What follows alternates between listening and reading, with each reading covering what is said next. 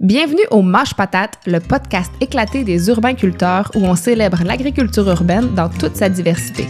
Des techniques de culture aux projets innovants, en passant par les enjeux et défis du milieu urbain, on réfléchit avec vous, on en jase avec nos invités et, on, se fait aller Mâche Patate!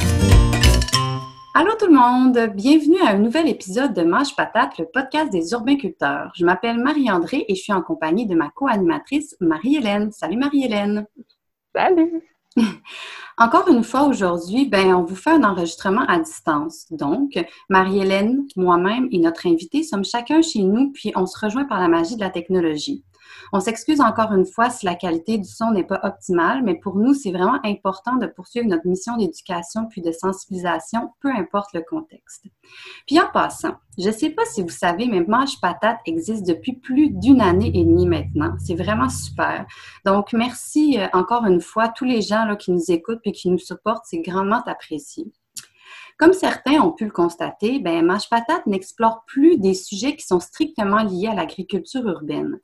Dans l'optique de mieux comprendre le monde végétal puis le fonctionnement des différents écosystèmes, on, élargit volontairement nos horizons. Le tout, évidemment, pour stimuler votre curiosité puis vous donner encore plus le goût de jardiner. J'espère que cela vous inspire autant que nous.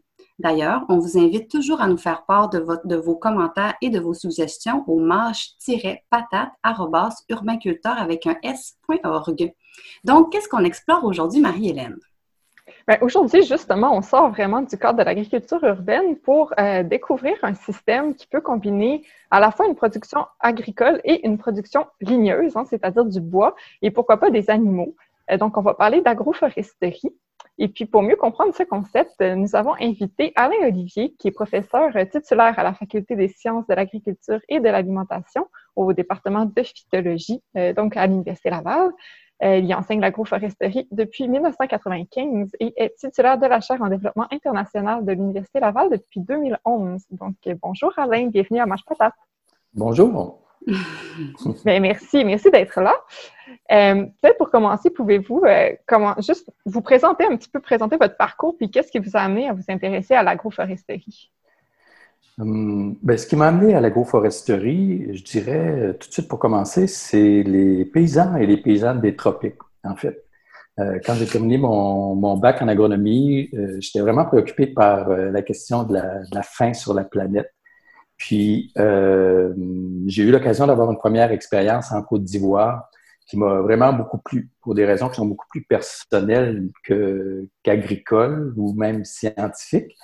Euh, donc, j'ai découvert là plein de gens qui m'ont accueilli les bras ouverts. Ça m'a beaucoup touché. Euh, et j'ai décidé, quand j'ai voulu pousser plus loin, j'ai décidé de faire une maîtrise sur une thématique africaine. Et euh, comme mes, mes, projets de recherche étaient sur place, ben, je travaillais parfois avec des paysans, puis je me suis rendu compte qu'ils gardaient très souvent beaucoup d'arbres dans leurs champs. Ça m'a vraiment intrigué parce que, bon, ben, j'étais habitué ici aux grands champs de maïs ou de soya qui euh, sont dépourvus d'arbres, euh, qu'on peut voir à perte de vue. Et euh, ben, petit à petit, je me suis intéressé à ce, à ce genre de système.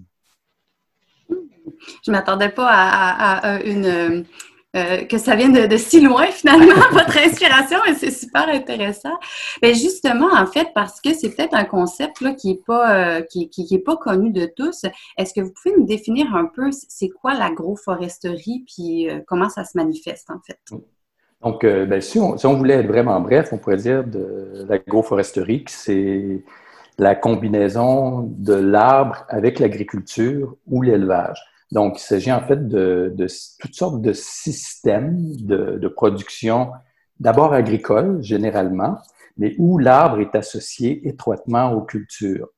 Euh, quand j'ai justement, bon, j'ai commencé en parlant de mon expérience en Afrique, donc quand j'ai découvert que les, paysans et les paysannes maintenaient des arbres dans leurs champs, ça m'a intrigué. Je me demandais pourquoi. Donc, j'ai découvert qu'il y avait toutes sortes de produits que ces arbres-là pouvaient donner. Euh, ici, on est familier avec un certain nombre de fruits, avec des noix, mais euh, j'ai découvert là-bas que les gens pouvaient manger les feuilles de certains arbres, par exemple les feuilles de, baobab, avec lesquelles ils font des, sauces qui sont euh, ben, très riches en toutes sortes de vitamines, d'éléments minéraux qui sont un complément très intéressant à la diète, qui pouvaient avoir aussi des produits médicinaux qui venaient de certains arbres. Euh, ça, on est souvent moins familier avec ça, mais euh, la, majorité des médicaments, par exemple, qu'on a aujourd'hui, ont une origine végétale au départ. Souvent, c'est des produits chimiques. Maintenant, on a synthétisé la molécule en question, mais ça vient de plantes qui sont souvent des, des, arbres. Donc, ça peut donner aussi du fourrage pour les, pour les animaux. Euh, mais au-delà des produits, ben, il y a aussi une foule de services que les arbres vont rendre à l'environnement. Et quand on parle d'environnement agricole, on pourrait parler euh, de, de l'agroécosystème, donc à cet écosystème agricole particulier. Super. Euh, ben, on pourrait peut-être commencer par là, euh, justement, ça ressemble à quoi les, avantages finalement de, mettre des arbres dans son champ? Parce que j'imagine que la plupart du temps, c'est pas là par souci de mécanisation, puis pour aller plus vite, pas avoir à contourner d'arbres, je sais pas, mais euh, donc, j'imagine qu'il y a quand même des avantages à le faire, à, en avoir. Oui, oui, tout à fait. Je dirais que, bon, ce qui distingue l'arbre des, autres plantes qu'on va voir autour de nous, euh, c'est son architecture hein, dans, l'espace en général. Donc, c'est une plante qui se déploie souvent très, très haut euh, dans l'air, mais aussi dans le sol. Donc, il va se déployer très, très profondément. Donc, il va avoir un système racinaire profond qui va lui permettre d'exploiter des couches de sol que les autres plantes, les cultures annuelles en particulier qu'on a, sont pas capables d'exploiter. Donc, ces arbres vont prélever des éléments nutritifs en profondeur. Des fois, ils vont jusqu'à la, même jusqu'à la roche-mère, ramener ça dans leur tissu.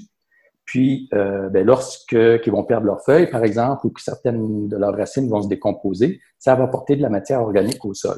Donc, c'est, c'est assez simple, hein, mais je dirais que le, un des principaux atouts de l'arbre, c'est de venir appuyer la fertilité du sol et sa qualité de façon générale en apportant la matière organique qui a, ben, comme on le sait, toutes sortes de, rôles utiles dans le, dans le sol. Donc ça, c'est une des contributions de, de l'arbre, mais euh, ces contributions aussi sont, sont d'autres ordres. Euh, par exemple, il va réussir à appuyer un accroissement de la biodiversité. Euh, un arbre, hein, c'est pas comme une, comme une herbacée, donc ça attire pas nécessairement les, les mêmes insectes, les mêmes oiseaux. En fait, ça, donne une, euh, un habitat qui est, ça permet de construire un habitat dans l'espace qui est très différent et qui, qui est beaucoup plus diversifié. Euh, ce qui fait que, bon, dans des, des, systèmes agricoles où on a des arbres, on constate ben, de façon très, très, très générale qu'il y a une diversité beaucoup plus grande. Et ça, c'est intéressant. On s'en rend compte maintenant euh, les insectes, par exemple, ne sont pas que des insectes nuisibles. Hein. Il y a des, insectes utiles, les pollinisateurs qui sont extrêmement importants.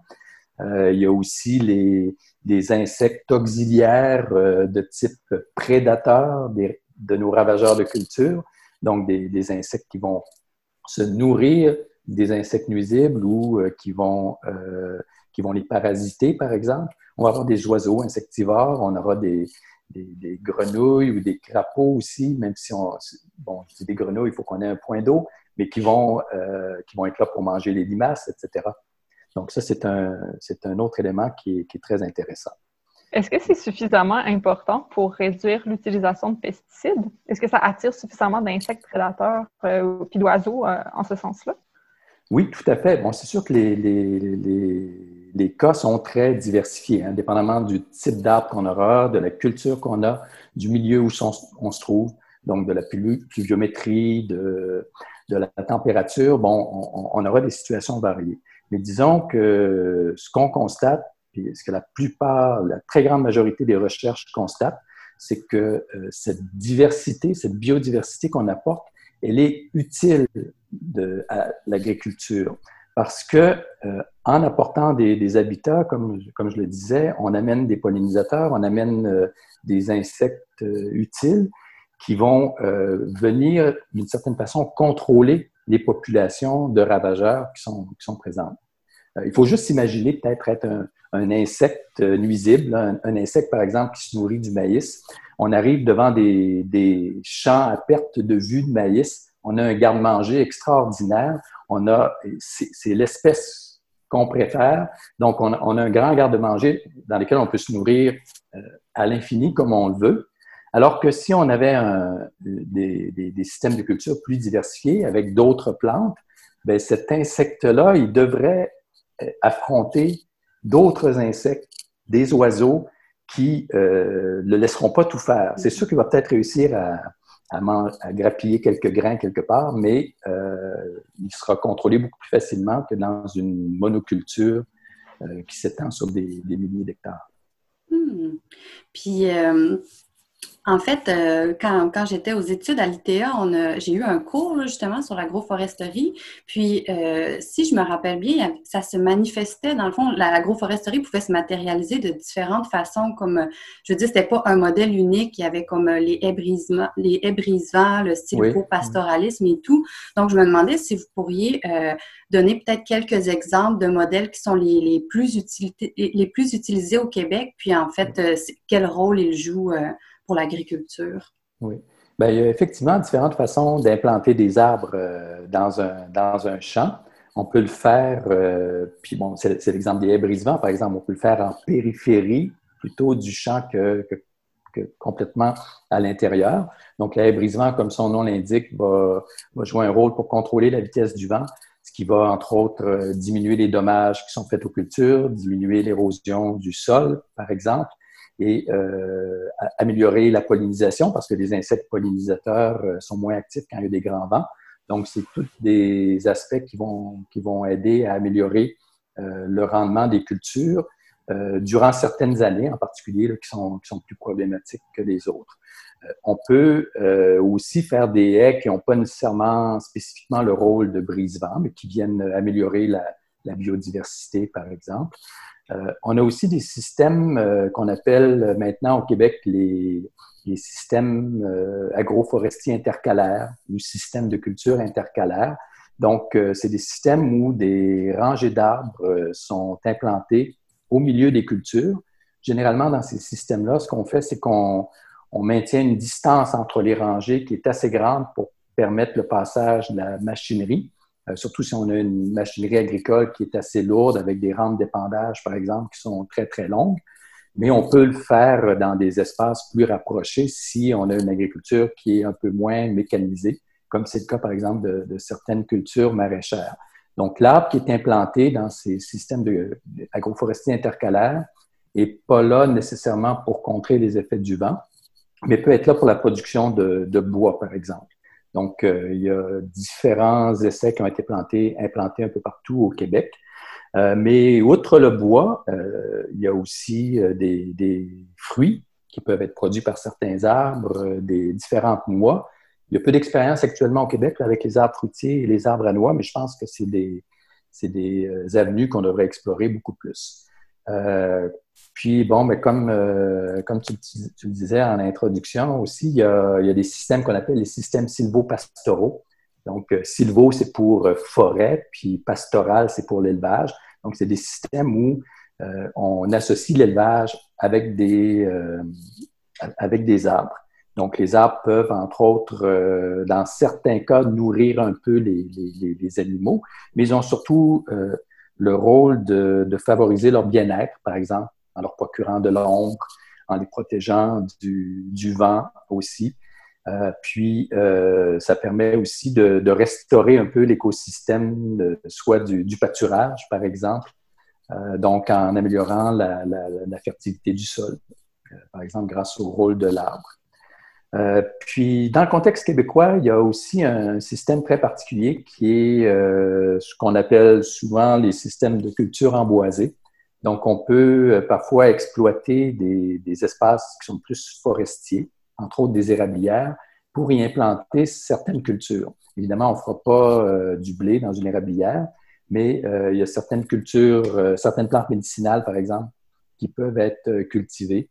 On peut penser à, des plantes comme l'hydrasse du Canada ou le, le ginseng à cinq folioles, par exemple.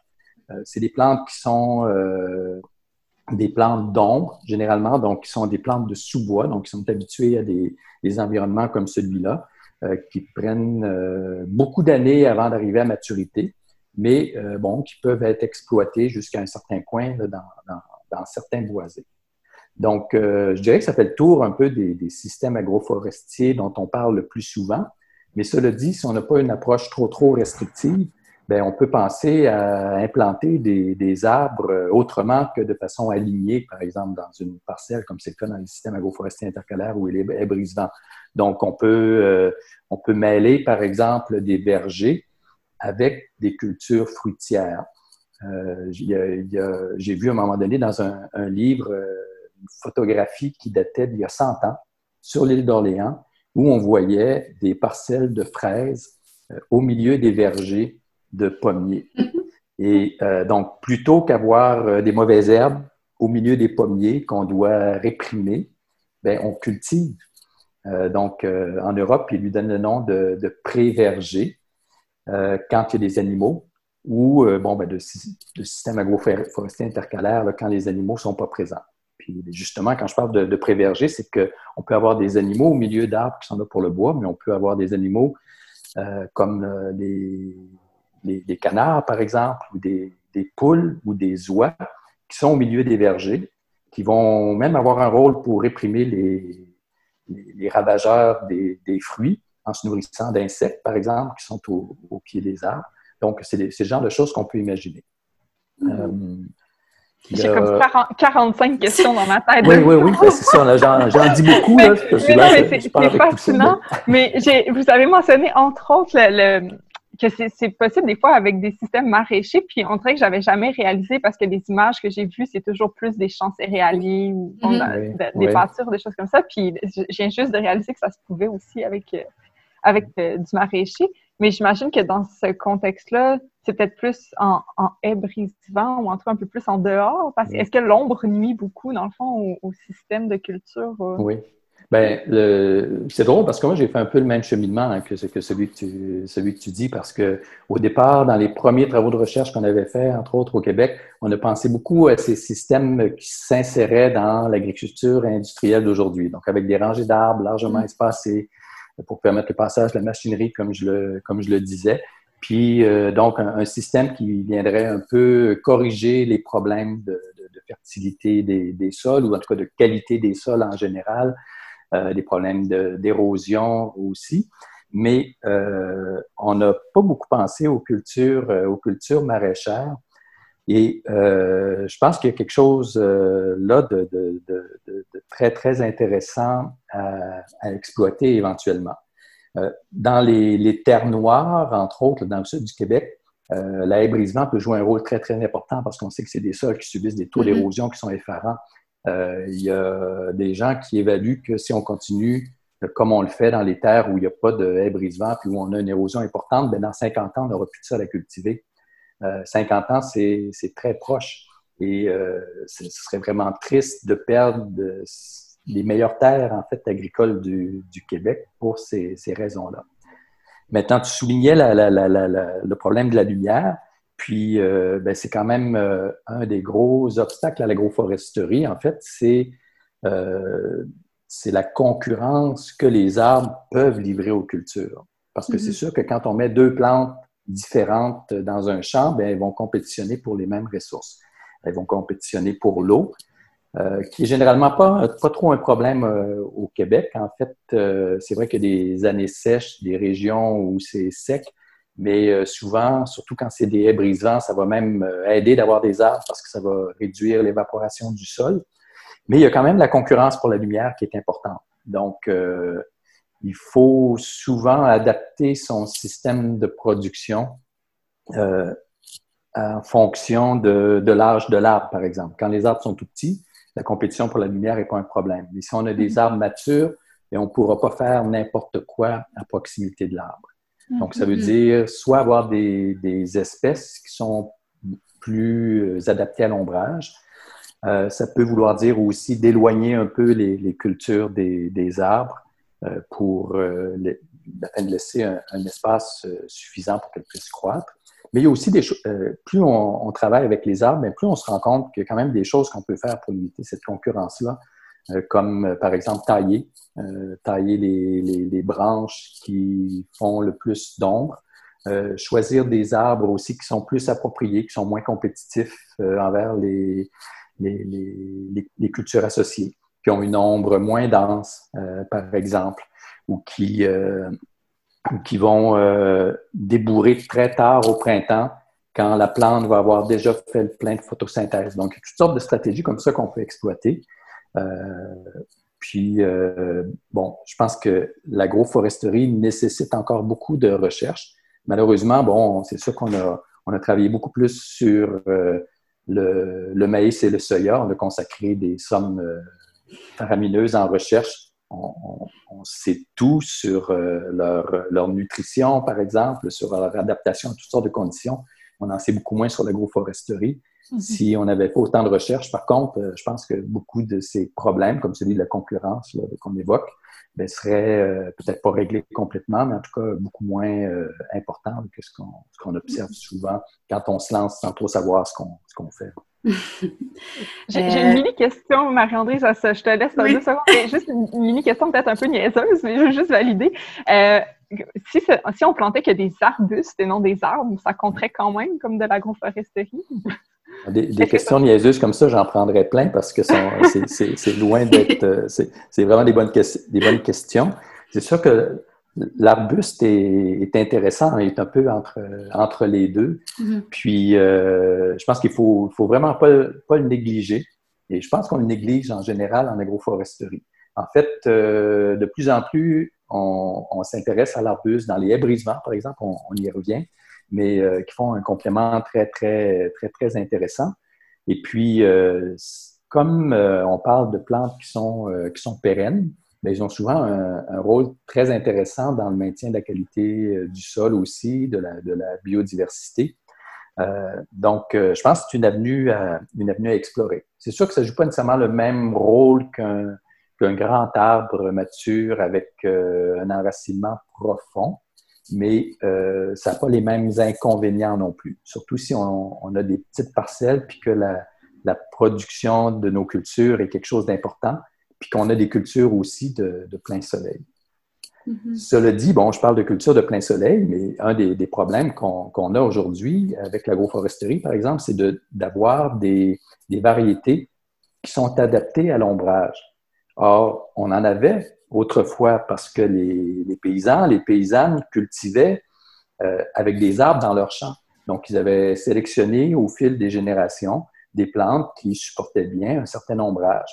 Mais au cours des dernières décennies, on a fait de l'amélioration génétique euh, de, de, plantes euh, uniquement pour des situations de plein soleil. Donc, c'est sûr que quand on veut utiliser une variété adaptée au plein soleil, puis qu'on prend, on prend cette variété et qu'on essaie de faire de l'agroforesterie avec elle, ben, très souvent, elle n'est pas tout à fait adaptée aux conditions. Donc, mm. euh, il faudrait aussi peut-être retrouver ces variétés ou en tout cas recréer une diversité génétique qui permet d'avoir de, des plantes qui sont un peu mieux adaptées à des, des conditions d'ombrage, entre autres, ou de compétition pour l'eau, ou de compétition envers les mauvaises herbes, ou de résistance aux, aux agents pathogènes et aux insectes, par exemple.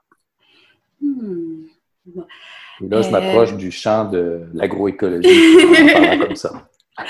Euh, ben, en fait, euh, moi, ma question, peut-être que je, je, je, retourne un petit peu en arrière, là, mais vous avez parlé d'une photographie là, que vous aviez vue où justement il y avait le, le, verger, puis euh, sur l'île d'Orléans avec les, les, fraises.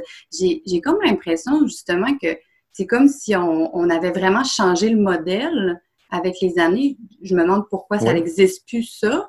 Puis, en fait, pourquoi on, on, on, justement, on est allé vers les grands champs plats euh, à perte de vue, puis tout ça, puis que là, oui. finalement, tranquillement, pas vite, on, on décide, ben, on, réalise que ça serait peut-être bien de, de, de, le remodifier comme, comme si on voulait faire un, un petit retour en arrière. Est-ce que c'est comme la mécanisation qui a comme imposé tout ça? Ou, euh... ben, oui, je pense que la mécanisation, mais je pense qu'il y a beaucoup de choses qui sont arrivées. Un petit peu en même temps. On a assisté vraiment à une spécialisation croissante mm. euh, de, nos, de nos pratiques. Entre autres, on a aussi, euh, on a aussi séparé l'élevage de l'agriculture. Hein. On a sorti les animaux du champ, on les a mis dans, dans des, des, bâtiments. On les voit presque plus à l'extérieur. Bon, il y a un retour chez certains, mais on, on a eu une séparation spéciale, spatiale très importante de l'agriculture et de l'élevage, mais aussi des différentes cultures. Euh, Peut-être, bon, pour des raisons de mécanisation, pour des, raisons de fertilisation aussi, c'est-à-dire que ben, c'était euh, avec l'essor de l'industrie chimique, euh, on s'est mis à privilégier des, engrais chimiques plutôt que des amendements organiques. Euh, l'engrais chimique avait entre autres l'avantage de pouvoir doser très, très précisément ce qu'on ajoutait, ce qui, était plus difficile avec un amendement organique. Donc, on, mais si on a deux plantes qui sont associées qui n'ont pas nécessairement tout à fait les mêmes besoins sur le plan pour, ce qui est d'un engrais chimique, mais ça ne va pas. Si on veut en plus euh, appliquer un pesticide, bien, il est efficace avec une des plantes, mais pas pour l'autre, qui va peut-être tuer. Donc, euh, c'est peut-être bon pour notre pommier, mais ça va peut-être tuer notre fraisier. Euh, donc, on en est, venu petit, à petit à avoir un système qui est extrêmement artificialisé. On a perdu la connaissance de la gestion d'agro-écosystèmes complexes. Pourtant, dans la nature, c'est ce qui fonctionne. Puis, les études le montrent de plus en plus. Euh, c'est les, les, écosystèmes les plus diversifiés, souvent, qui sont les plus productifs. En tout cas, c'est sûrement pas les écosystèmes les, les moins diversifiés, comme euh, les, les, monocultures, par exemple. Mm. Donc, euh, mais il y a un savoir qu'on a perdu, qu'on est allé dans une direction, mais une direction, je pense, que moi j'appelle de l'extrême artificialisation de, de, nos systèmes. Donc, on a des, on a des plantes souvent qui ne sont pas adaptées à leur environnement, et donc, ils ne sont pas capables de, je dirais, là, qui sont pas capables de se nourrir, qui ne sont pas capables de boire, mm. de boire toutes seules et qui ne sont pas capables de se défendre contre les éléments extérieurs. Contre les autres, hein, les autres sont toujours menaçants. Donc, euh, on, on, leur donne à boire, c'est-à-dire qu'on les irrigue, on leur donne à manger avec des fertilisants chimiques, on les protège contre, les ennemis en mettant des pesticides. Mais pourquoi? Parce qu'on a euh, des plantes, euh, lorsqu'on a fait la sélection variétale, par exemple, ben, on ne voulait pas le faire pour un petit terroir spécifique comme les paysans et les paysannes l'ont toujours fait. Si on veut faire de l'argent avec notre euh, sélection variétale de notre entreprise, bien, il faut en vendre sur la plus grande surface possible. Mais ce faisant, bien, on, on, la met sur des terroirs qui sont peut-être pas tout à fait appropriés à ces, plantes-là. On essaie que ce soit le plus approprié pour la, météorologie d'ensemble, par exemple, mais ils ne sont pas nécessairement adaptés, mais, mais ce n'est pas grave. On va les nourrir, on va leur donner à boire, on va les défendre contre les, contre les agents euh, nuisibles. Mm-hmm. C'est sûr, euh, quand vous disiez c'est plus, c'est généralement plus productif euh, des écosystèmes diversifiés, c'est surtout beaucoup plus résilient, j'imagine. Il y a moins de vulnérabilité. Oui, ben, tout à fait. Puis ça, bon, j'en ai pas parlé encore, mais c'est un, un mot-clé, je pense, quand on parle d'agroforesterie et de toutes mm. les pratiques agroécologiques en général, cette, cette résilience. Puis en contexte de changement climatique, euh, c'est là, on s'en rend compte euh, de façon particulièrement importante. Euh, L'arbre hein, est, intéressant à ce niveau-là parce qu'il va, il va séquestrer du carbone. Donc, euh, en, contexte de changement climatique, c'est un rôle extrêmement important. Mais il ne va pas séquestrer du carbone uniquement dans ses tissus. Euh, il va aider à en séquestrer dans le sol grâce à la litière de feuilles qui va s'incorporer ensuite dans le sol grâce à sa litière de racines aussi qui est là. Donc, il va aider à, améliorer le, taux de carbone du, sol et donc à, diminuer les, concentrations de gaz à effet de serre dans l'atmosphère ce qui est extrêmement important, mais aussi à travers le rôle de cette matière organique-là, ben, il va aider à construire euh, tout un ensemble, toute la microflore, la microfaune, donc toutes les populations de micro-organismes du sol qui sont impliqués dans toutes sortes de fonctions qui sont très importantes pour, euh, pour l'écosystème en général et en, en définitive pour notre propre survie à nous en tant qu'êtres humains. Euh, justement, depuis le début, euh, on parle de l'arbre en général, mais je me demandais si, si dans les systèmes agroforestiers, justement, il y avait des, essences d'arbres qui étaient plus utilisées euh, de par certaines qualités ou leurs valeurs, peut-être, ou si c'était un peu tout là, que, les producteurs ou les agriculteurs pouvaient implanter dans leur champ. Oui, bien, ça varie beaucoup selon les, bien, évidemment les, conditions du, du, lieu où on se mm-hmm. trouve, hein, mais euh, également des besoins qu'on peut avoir. je pense que c'est important de, de, partir du paysan, de la paysanne et de ses besoins et du territoire dans lequel on s'inscrit. Donc, euh, bon, on, on, est tous conscients que si on se trouve au Sahel ou si on se trouve en Amérique centrale ou au Québec, on ne fera pas le même choix d'arbres. Il y a quand même des arbres qui sont... Euh, qui sont souvent étudiés en agroforesterie. je pense entre autres des arbres qui sont des fixateurs d'azote, donc beaucoup de, légumineuses, des mimosacées et autres qui vont fixer l'azote atmosphérique. Et donc, ça, c'est intéressant parce qu'ils vont utiliser une source gratuite d'azote, celle qui est dans l'air, euh, qui vont intégrer à leur tissu puis qui vont pouvoir revenir au sol. Donc, euh, dans les, pays tropicaux, entre autres, on utilise beaucoup d'arbres euh, de la famille des légumineuses pour aider à améliorer la qualité du sol et sa fertilité globale. maintenant, on peut aussi avoir besoin de, de bois, de bois d'œuvre ou de bois de feu, et donc planter des arbres qui conviennent particulièrement bien à cette production ou privilégier, ben, des, comme on en parlait tout à l'heure, des, des, fruits ou des noix particuliers parce que euh, le terroir où on se trouve leur convient bien. Euh, ça peut être parce que bon, j'ai une passion pour, euh, pour les noix et je veux, je veux gagner ma vie avec ça. Je veux en faire, je, veux en faire le cœur ou un des cœurs de mon existence. Donc, ça peut être une bonne raison aussi d'utiliser ces arbres-là. Je dirais qu'au Québec, évidemment, le choix est un peu plus limité qu'en zone tropicale. Euh, donc, euh, quand on fait une haie brise-vent, par exemple, on va, on va faut valoriser quand même des arbres qui poussent assez bien en situation de plein champ, donc souvent qui vont bien résister au vent, par exemple, ce qui n'est pas le cas de toutes les espèces euh, forestières. Euh, puis aujourd'hui, ben, il y a toujours des préoccupations liées aux, nouveaux agents pathogènes qui sont, ou aux nouveaux insectes qui sont introduits. Donc, euh, avant, par exemple, quand on faisait des brise-vents, on disait que le frêne, euh, c'était vraiment un arbre, c'était vraiment un arbre super parce que, bon, il poussait bien, il se comporte bien, il n'y avait pas d'ennemis. Mais ben, maintenant, il y a la grille qui est là. Ça vient changer un peu le, contexte. D'où, je pense, l'importance qu'il faut accorder à la, à la diversité même quand on utilise des, arbres. C'est sûr qu'on peut préférer des arbres à usage spécifique, mais avoir une, variété d'arbres dans un environnement, je pense que c'est toujours une bonne chose. Donc, quand on fait des brisements, par exemple, bien maintenant, on recommande toujours d'avoir au moins deux espèces d'arbres dans une même haie, sinon plus, sinon trois ou quatre avec des arbustes, par exemple, mm-hmm. pour euh, éviter de se retrouver confronté, par exemple, à une situation où tous les arbres d'une même espèce vont mourir, mais aussi pour euh, bon, amener cette euh, diversité qui, est, utile pour la résilience de l'écosystème. On, parle du Québec, justement, puis je me demandais à quel point, présentement, c'est une pratique répandue, l'agroforesterie. Est-ce que ça commence à, gagner plus en popularité? Est-ce qu'il y a beaucoup de résistance au niveau des producteurs? Euh, comment ça se passe?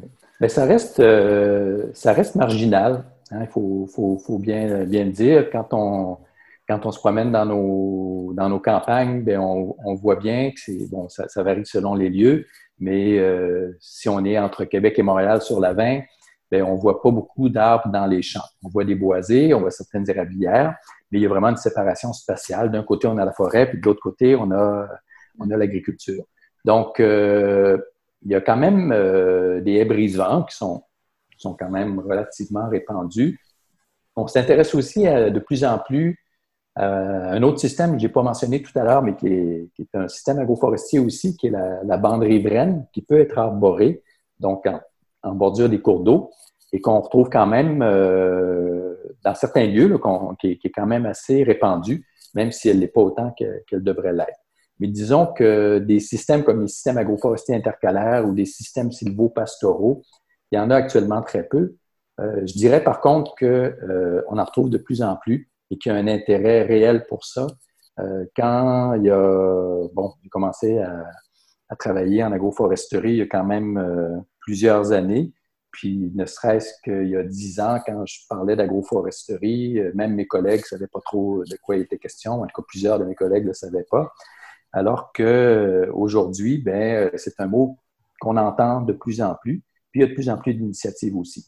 C'est des parcelles agroforestières, il y en a dans Kamouraska, il y en a à Baie-du-Fèvre, il y en a en Montérégie, il y en a un peu partout. Puis je dirais qu'il y a un véritable engouement, même si ça reste euh, marginal. Mais justement, euh, par rapport à ça, là, je, m'imaginais, si, si, si, moi j'étais producteur agricole, tout ça, est-ce qu'il y a, est-ce qu'il y a des, entreprises qui se spécialisent comme dans l'implantation de systèmes agroforestiers? Parce que peut-être que les gens, ils, ont toujours su faire pousser du maïs puis du soya, mais comme d'intégrer vraiment euh, des arbres à leur culture, euh, peut-être que le, savoir n'est pas là. Je me demandais s'il y avait des ressources au Québec, en fait. Oui, il y en a de plus en plus. Puis, mais c'est effectivement un, problème important. Hein. Bon, je, le soulignais tout à l'heure. Si on veut faire du, comme tu le dis, si on veut faire du maïs, euh, il y a plein de gens qui peuvent nous conseiller, y compris des, vendeurs d'engrais et des vendeurs de pesticides. Mais si on veut faire de l'agroforesterie, là, on est confronté à un certain manque de, de, conseillers. Mais il y en a, il y en a de plus en plus, je dirais. Il y a de plus en plus de clubs conseils en agro-environnement, par exemple, euh, qui ont des gens qui euh, travaillent dans l'implantation de haies brise-vent, de bandes riveraines, qui ont de l'expérience. Euh, il faut souligner aussi, bon, euh, tu le disais tout à l'heure, à l'ITA de la Pocatière, il y a, euh, ben, il y a des cours d'agroforesterie qui, se donnent. Il y a des cours d'agroforesterie aussi à l'Université Laval. Il y a même un programme de maîtrise en agroforesterie. Et il y a ben, beaucoup d'étudiants qui ont été formés dans le domaine et qui peuvent contribuer au développement de l'agroforesterie. Certains le, font à titre de, de conseillers agricoles. Certains peuvent euh, jouer un rôle au sein de certains ministères, par exemple pour les politiques. Et pour ce qui est du développement, je dirais que bon, ça se fait à, travers euh, certains groupes, même des groupements forestiers parfois, les clubs conseils, comme je le, je le disais euh, tout à l'heure. Puis de plus en plus de, d'intervenants qui vont utiliser, par exemple, le contexte des changements climatiques euh, puis le, désir de certains d'acheter des crédits carbone pour faire de la plantation d'arbres, euh, y compris en milieu agricole. Donc, euh, oui, il y, a des, il y a des ressources. parmi les ressources qu'on peut, qu'on peut aller voir, entre autres, il y a, il y a une page agroforesterie sur AgriRéseau euh, qui où on peut, auquel on peut s'abonner gratuitement, puis être informé quand il y a des nouvelles publications qui sont ajoutées. Donc, il y, a aussi un comité agroforesterie euh, qui a été créé il y a, plusieurs années au sein du centre de, de ressources en agroalimentaire du, Québec et qui euh, a travaillé à la production d'une vidéo, par exemple, sur l'agroforesterie, d'un répertoire de sites de démonstration aussi, d'un document interactif sur les liens entre agroforesterie et changement climatique et qui, euh, bon, pense aussi à la production peut-être de certains documents comme des fiches techniques. Donc, euh, c'est un domaine où il y a beaucoup, beaucoup de mouvements actuellement. Puis, euh, donc, je suis très optimiste par rapport à ce qui peut se passer. Mais il faut quand même, il faut quand même oser quand on veut se lancer en agroforesterie. Puis, il faut avoir quand même une, bonne détermination. Ouais. Excuse-moi.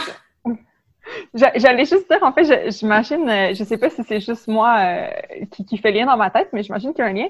Euh, on, on, est présentement, justement, présentement à Montréal, en fait, se passe le symposium des sols vivants qui est centré sur l'agriculture régénératrice présentement. Puis j'imagine qu'il y, y, a beaucoup de liens à faire entre les pratiques agroforestières et les pratiques d'agriculture régénératrice. J'imagine que ça peut facilement travailler dans le même sens.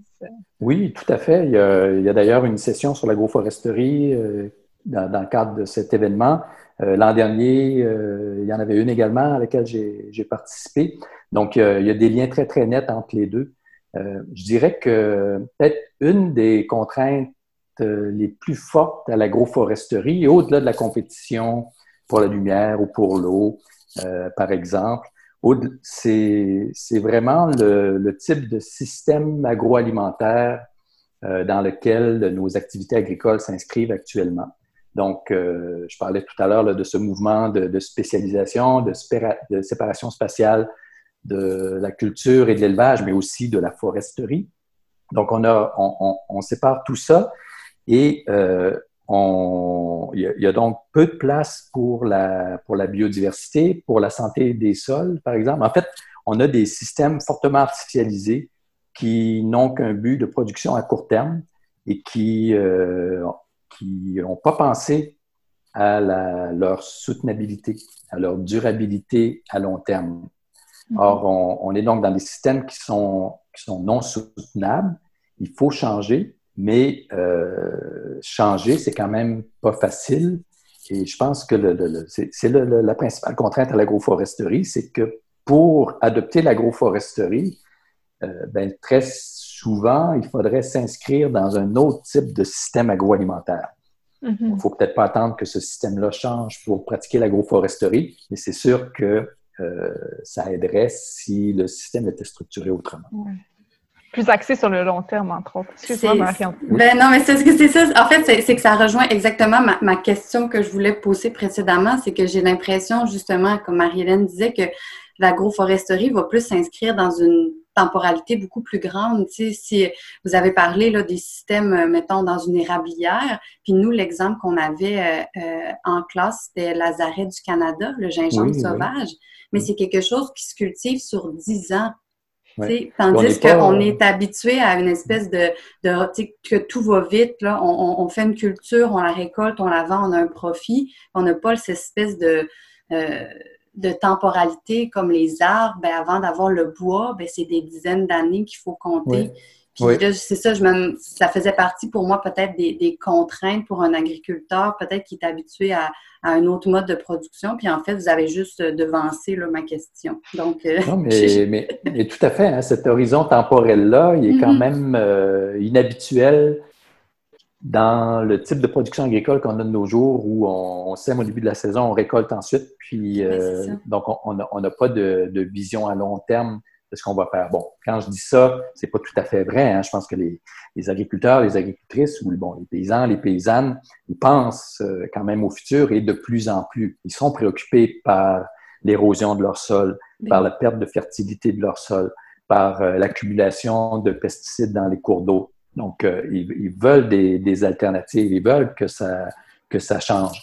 Et il n'en reste pas moins que quand on plante un arbre, c'est un geste qui est quand même assez définitif, en tout cas qui, qui se fait à très long terme. On peut toujours l'arracher par la suite, mais c'est, et c'est non seulement à long terme, mais il y a aussi que euh, le système n'est pas statique, il est dynamique. C'est-à-dire que dans dix ans, l'arbre n'aura pas la même, le même rôle qu'il a lorsqu'on le plante parce qu'il n'y aura pas la même taille, il n'y aura pas le même enracinement, euh, il n'y aura pas le même rôle euh, vis-à-vis de comme habitat. Et donc, tout va avoir changé et ça se peut qu'on doive changer de culture aussi, parce que la culture de plein soleil, par exemple, qu'on utilisera au début, ben, on ne mm-hmm. pourra plus, peut-être plus l'utiliser par la suite. Ou en tout cas, on ne pourra pas la mettre au même endroit. Donc, euh, c'est vraiment une toute autre façon de, de, voir quand on fait de l'agroforesterie. Et je pense que c'est une, vision donc qui est vraiment écosystémique, euh, mais liée de très près aux équilibres naturels des écosystèmes et non pas artificialisée comme le modèle agro-industriel. Mais c'est aussi un modèle qui s'inscrit dans la durabilité et non pas seulement dans les besoins immédiats à combler sans se soucier de ce qui se passera demain, sans se soucier de ce qui se passera demain pour nos les générations suivantes puis je pourrais parler des générations d'êtres humains, mais aussi des générations d'animaux, de plantes, en fait, sans se soucier de ce qui se passera ensuite pour les, les êtres vivants de la planète. C'est ça, je faisais lien avec l'agriculture régénératrice, mais je pense que le lien est encore plus évident si on parle de permaculture.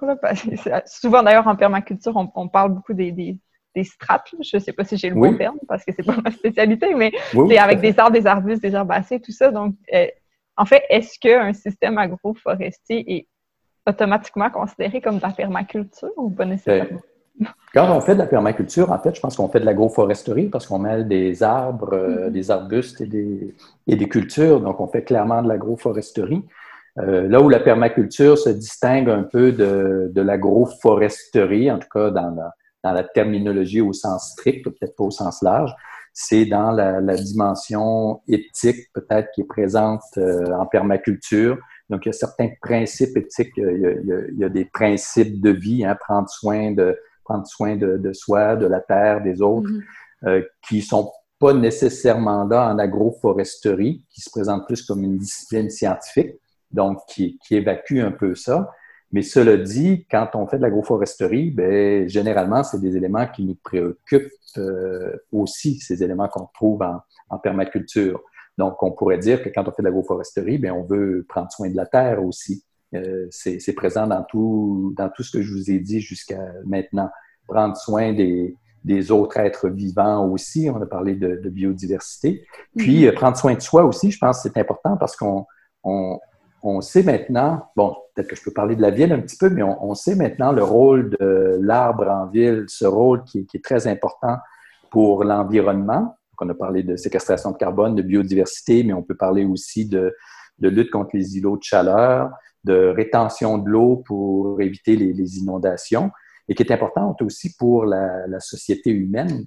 Mm-hmm. Avoir de l'ombre euh, sous laquelle on peut, euh, on peut échanger avec nos, amis, avec nos proches, c'est important. Avoir euh, un, paysage rempli d'arbres, on, sait que ça favorise la santé psychologique, ça favorise la santé physique aussi. Euh, bon, on est à Québec, bon, mais c'est si je veux euh, aller faire euh, du jogging, ça va être plus facile d'aller en faire sur les plaines d'Abraham que le long du boulevard Amel. Être plus intéressant, en tout cas plus fun pour moi. Je vais être plus porté à, le faire. Donc, c'est extrêmement important. Puis, je pense qu'il ne faut pas négliger ces aspects humains-là. Mm-hmm. un système agroforestier, comme toute agriculture agroécologique, en raison de ces, rôles environnementaux divers, mais ça peut nous aider, euh, ne serait-ce qu'à avoir euh, un meilleur sens de notre place sur cette planète, de notre place parmi les autres. Euh, comme être humain, on est, on est des êtres de culture, mais on est aussi des êtres de nature. Nature et culture, c'est fortement imbriqué. Puis mm-hmm. cette part de nature en nous, ben, je pense que c'est important de ne pas la nier, puis d'être en lien avec elle et euh, à travers la, une production agricole, qu'elle soit rurale ou urbaine, à travers aussi des pratiques qui intègrent des éléments naturels comme celui des arbres. Mais je pense qu'on renoue un peu avec, euh, avec euh, la nature, puis en même temps avec la culture, puis que ça peut nous faire le plus grand bien. C'est vrai. Puis euh, là, je ne sais pas si je vais commettre une énorme bourde, là, mais est-ce qu'on pourrait considérer, avec tout ce qu'on vient de dire, que par exemple, la, revitalisation de la rivière Saint-Charles, tu sais, dans le fond, ils ont tout enlevé le béton, il y a des arbres fruitiers, puis tout ça, c'est des, ils ont revitalisé la berge. Est-ce que ça pourrait être à la limite quasiment considéré comme de l'agroforesterie urbaine? Oui. Bien, c'est une bonne question. C'est loin d'être une bourde parce que je dirais que euh, au départ, la plupart des gens qui ont parlé d'agroforesterie sur le plan scientifique euh, ben, ont défini ça de façon assez stricte. Un peu comme je l'ai fait peut-être au début. On dit, ben, mm-hmm. on a des arbres et des cultures qui sont associés de façon très étroite sur une même parcelle. Mais à un moment donné, il y a des gens qui ont commencé à se dire, oui, mais bon, euh, qu'est-ce qu'on fait de l'échelle du paysage, du territoire? Euh, donc, euh, c'est quand même intéressant d'intégrer des arbres dans le territoire de façon générale. Et euh, est-ce qu'on peut parler d'agroforesterie à ce moment-là, même si, parce que la, haie brise-vent est quand même pas toujours proche des cultures, la bande riveraine non plus, elle l'est, mais l'interaction est plus réduite que dans un système agroforestier intercalaire, par exemple. Et puis, bon, est-ce qu'on peut pas parler d'agroforesterie urbaine aussi? Donc, c'est sûr qu'au sens strict, le long de la Saint-Charles, par exemple, il faudrait faudrait avoir des arbres et des cultures. Donc, il faudrait avoir des, petits espaces de culture qui sont à côté pour qu'on parle véritablement d'agroforesterie urbaine. Mm-hmm. Mais je dirais que ce serait très facile d'imaginer de changer cet environnement-là pour en faire un environnement agroforestier au sens même strict du terme. C'est-à-dire que sans remplacer toutes les fleurs, mais plutôt qu'avoir uniquement des fleurs, on pourrait des fois avoir plutôt des plantes de tomates de basilic, puis euh, plutôt qu'avoir des arbres qui sont là simplement pour séquestrer du carbone ou pour euh, parce qu'ils ont des belles fleurs, ce qui est, super, puis je pense qu'il faut, il faut l'avoir, il faut le faire aussi. Mais on pourrait aussi avoir des arbres fruitiers ou des arbres à noix. Mais même si on avait des arbres à bois puis qu'on a une, culture à côté, ben c'est de l'agroforesterie. Mm-hmm. Donc, il faudrait peut-être simplement faire un peu plus de ce que les urbainculteurs font, puis euh, implanter euh, ben, des, des, surfaces qui sont euh, maraîchères, potagères, à même des espaces qui peuvent être des espaces, des espaces urbains, non seulement sur des terrains privés, mais également sur des, terrains publics. Et là, on aurait une véritable agroforesterie urbaine. C'est exactement une des questions qu'on se posait, à quel point ça, ça pouvait se, se, ramener en ville, puis à l'échelle peut-être des particuliers dans leur cours, s'il y a des choses qu'ils peuvent mettre en place dans, dans l'esprit de l'agroforesterie, finalement. Donc, c'est peut-être pas important que ce soit de l'agroforesterie ou non. Je pense que l'important, c'est d'intégrer des arbres à notre environnement, euh, d'intégrer aussi la dimension alimentaire dans notre vie de tous les jours d'une façon autre que celle d'aller au supermarché acheter quelque chose, mais, mais peut-être de, de, produire à la mesure de nos capacités, de l'espace qu'on a, euh, certains de, nos, certains de nos, nos, aliments, quelques petits fruits si on a l'espace ou, ou des, des, des, plantes condimentaires. Puis si on, on, le fait sur un espace euh, public, puis qu'on a un arbre à côté des cultures, ben, même au sens strict, on a de l'agroforesterie. Donc, euh, je pense que les, les, les premiers à pouvoir euh, inventer l'agroforesterie urbaine dans le contexte québécois, ben, c'est clairement vous, hein, c'est des culteurs. Oh, super, on a réussi à faire notre lien avec la ville. C'est parfait. oui, puis bon, on, parle aussi, quand on parle de forêt nourricière, j'en ai pas parlé ben tout à l'heure, mais, mais, on est dans le même, dans le même esprit. On est tout à fait dans le même esprit. Il me, reste, il me, reste, une question, Marie-André, je sais pas toi, mais là, j'ai l'impression de retourner vraiment en plus, plus de bonheur dans, dans, notre discussion. Par contre, là, je recule un petit peu, mais, mais ça m'intéressait trop. je voulais la poser. Euh, ben en fait, c'est une question que Marie-André avait écrite, mais euh, qui, a piqué ma curiosité aussi. Je me demandais euh, si la présence des, arbres, là, je parle peut-être surtout vraiment en campagne, dans vraiment des productions, mais s'il y a de, l'agroforesterie, puis la présence d'arbres, est-ce qu'elle est assez importante, par exemple, que ce soit les haies brisantes, quelque chose comme ça, pour réduire aussi la, disons, la dérive des pesticides? Ou tu sais, soit dans les eaux ou dans, ou dans l'air, comme que ça se répande à un mhm. autre champ à côté, est-ce que ça peut freiner euh, l'épandage, si on veut? Oui, oui. D'ailleurs, euh, ben, les, producteurs biologiques euh, utilisent des, des, genres de zones tampons avec, avec des haies d'arbres pour, pour éviter justement cette dérive de pesticides qui peut, qui peut venir des, des terrains voisins. Euh, c'est sûr que les arbres peuvent, euh, surtout ceux qui sont sur la ligne de front, je dirais, peuvent en souffrir, mais euh, l'arbre va pouvoir donc, absorber un certain nombre de, ça, des pesticides ou des, poussières, par exemple. Donc, c'est un, autre des rôles qu'ils mhm. peuvent jouer. OK, super.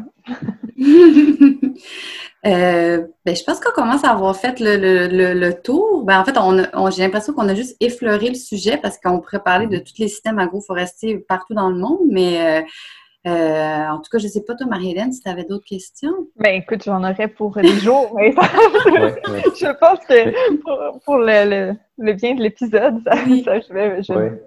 mais moi, j'ajouterais peut-être, puis là, ben, je, vais, je vais avoir l'air de vous flatter dans le sens du poil, mais c'est vraiment pas mon. C'est vraiment pas mon, mon, but, mais, mais je parlais tout à l'heure de, de, notre lien avec la nature. Je pense que c'est un élément important puis qu'il faut retrouver, y compris en, en ville.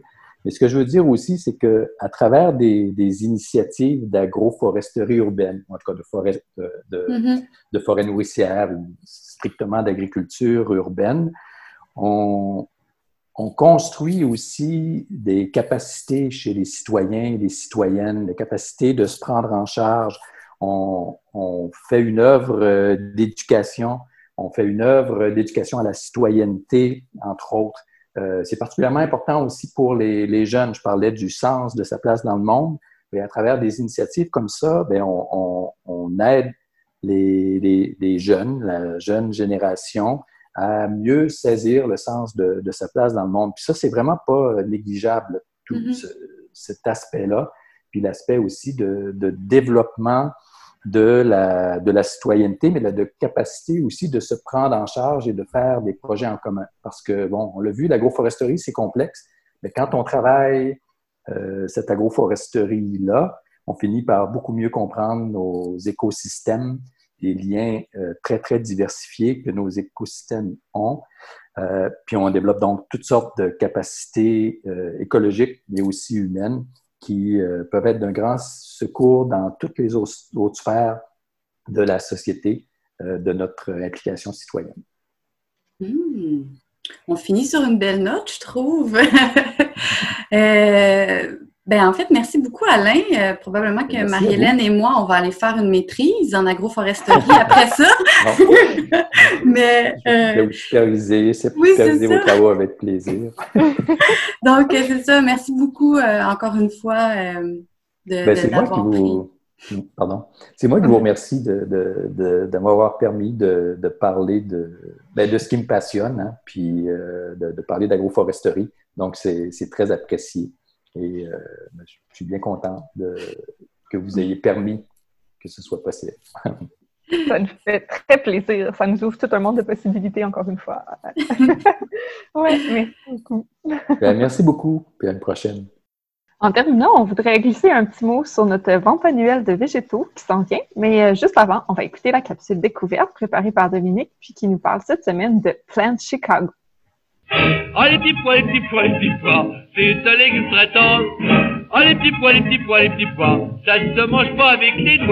Créé en 2011 par John Edel, l'organisme Plant Chicago a pour mission de sensibiliser les populations à l'économie circulaire par l'éducation, le support aux petites entreprises et en rendant le plus accessible possible toute l'information pertinente en lien avec cette thématique.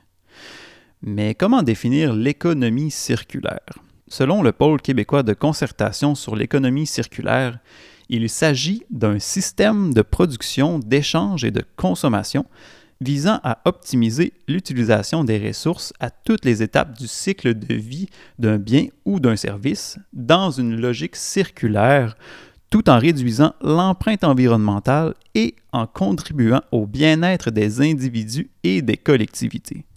Ouf, toute une définition. Pendant huit ans, l'organisme a évolué dans un ancien bâtiment industriel, véritable fourmilière où pas moins de 12 petites entreprises du monde alimentaire évoluaient en partenariat collaboratif. Et bien sûr, porté par les valeurs de l'économie circulaire. Les déchets de l'un deviennent la ressource d'un autre. Une brasserie, la production de champignons, une boulangerie, une ferme maraîchère, des poules, il y en avait pour tous les goûts. Plusieurs projets de recherche ont été réalisés. Quelques exemples la création de briquettes de combustion utilisant les résidus de brasserie et de torréfaction, la fabrication de vaisselle compostable et comestibles et la création de textiles fabriqués à partir des bactéries et levures utilisées dans la fabrication du kombucha. L'administration de l'organisme ainsi que la ferme aquaponique ont déménagé en 2019. Plant Chicago se consacre désormais à l'accompagnement de petites entreprises et surtout à l'éducation par le biais de l'aquaponie. Ils offrent d'ailleurs plusieurs programmes éducatifs autour de la thématique de l'économie circulaire. Ils restent tout de même étroitement liés aux activités ayant cours dans leur bâtiment originel, maintenant nommé The Plant, qui est toujours un véritable centre de recherche et de production regroupant une communauté collaborative de petites entreprises du secteur alimentaire. Une initiative passionnante qui nous amène à nous questionner sur notre propre consommation et surtout de changer notre perspective face aux déchets. Comme vous vous imaginez, la mouture habituelle de notre vente annuelle de végétaux ne sera pas possible pour cette année, mais on a fait travailler nos ménages pour pouvoir malgré tout réaliser cette vente. Donc, écoutez-moi bien.